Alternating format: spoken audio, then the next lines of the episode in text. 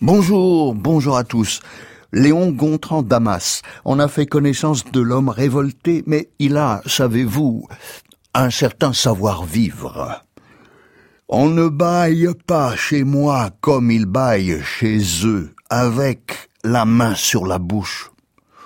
Je veux bailler sans tralala, le corps recroquevillé dans les parfums qui tourmentent la vie, que je me suis faite de leurs museaux de chiens d'hiver, de leur soleil qui ne pourrait pas même tiédir l'eau de coco qui faisait glou-glou dans mon ventre au réveil. Laissez-moi bailler la main là sur le cœur, à l'obsession de tout ce à quoi j'ai en un jour un seul tourné le dos. Il écrit dans son époque, après-guerre, et contre les canons.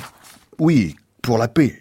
Enfin, contre l'économie de guerre, les ventes d'armes, euh, sujet délicat, euh, délicat comme ces petites douceurs qu'on partage entre gens du monde, veillant à l'ordre du jour pour reprendre le titre d'Éric Vuillard.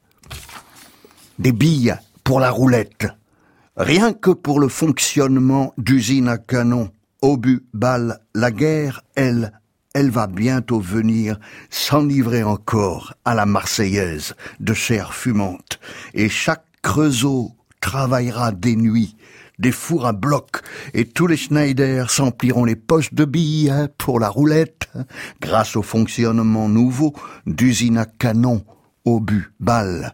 Venue la guerre, s'enivrer encore à la Marseillaise de chair fumante.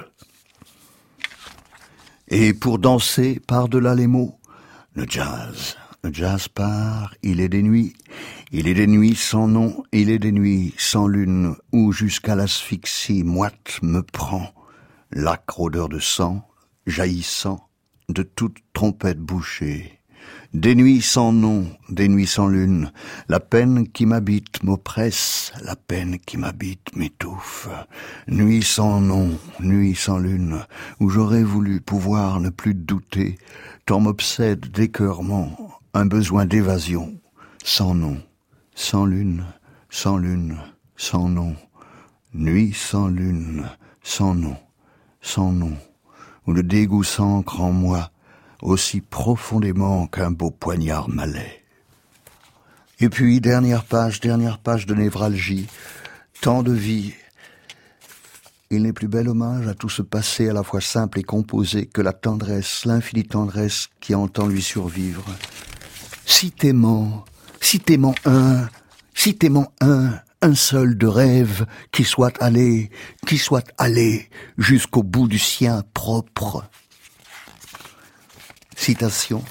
Poète de la spontanéité, Damas n'en procède pas moins une réécriture de ses textes puisque la poésie est vie et que la vie est mouvement. Le vocable, le phrasé ou encore la composition des strophes correspondent au temps successif d'une existence décorchée vif, des structures à la simplicité toute relative.